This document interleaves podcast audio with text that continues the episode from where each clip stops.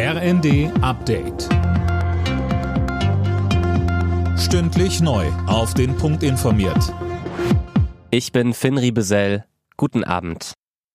Am Abend startet die 60. Saison der Fußball-Bundesliga. Zum Auftakt ist Meister FC Bayern bei Eintracht Frankfurt zu Gast.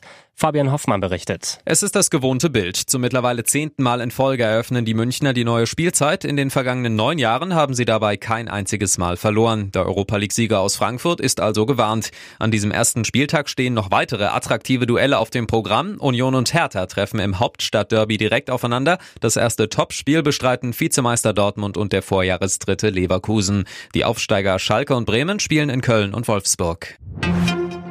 Den Grünen schwebt laut ARD als Nachfolger für das 9-Euro-Ticket eine Kombination aus zwei Tickets vor. Eins für 29 Euro monatlich, vor allem für Pendler, das nur für einzelne Bundesländer oder Regionen gilt, und ein deutschlandweit gültiges 49-Euro-Ticket.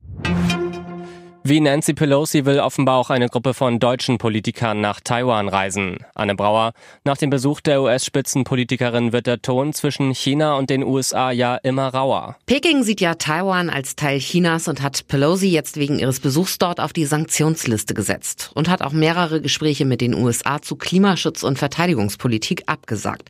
Außerdem laufen Militärmanöver vor der taiwanesischen Küste.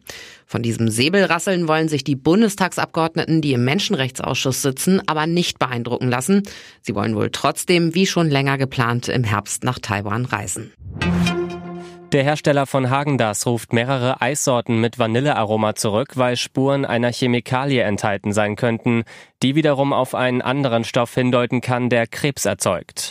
Welche Produkte genau betroffen sind, steht auf lebensmittelwarnung.de. Alle Nachrichten auf rnd.de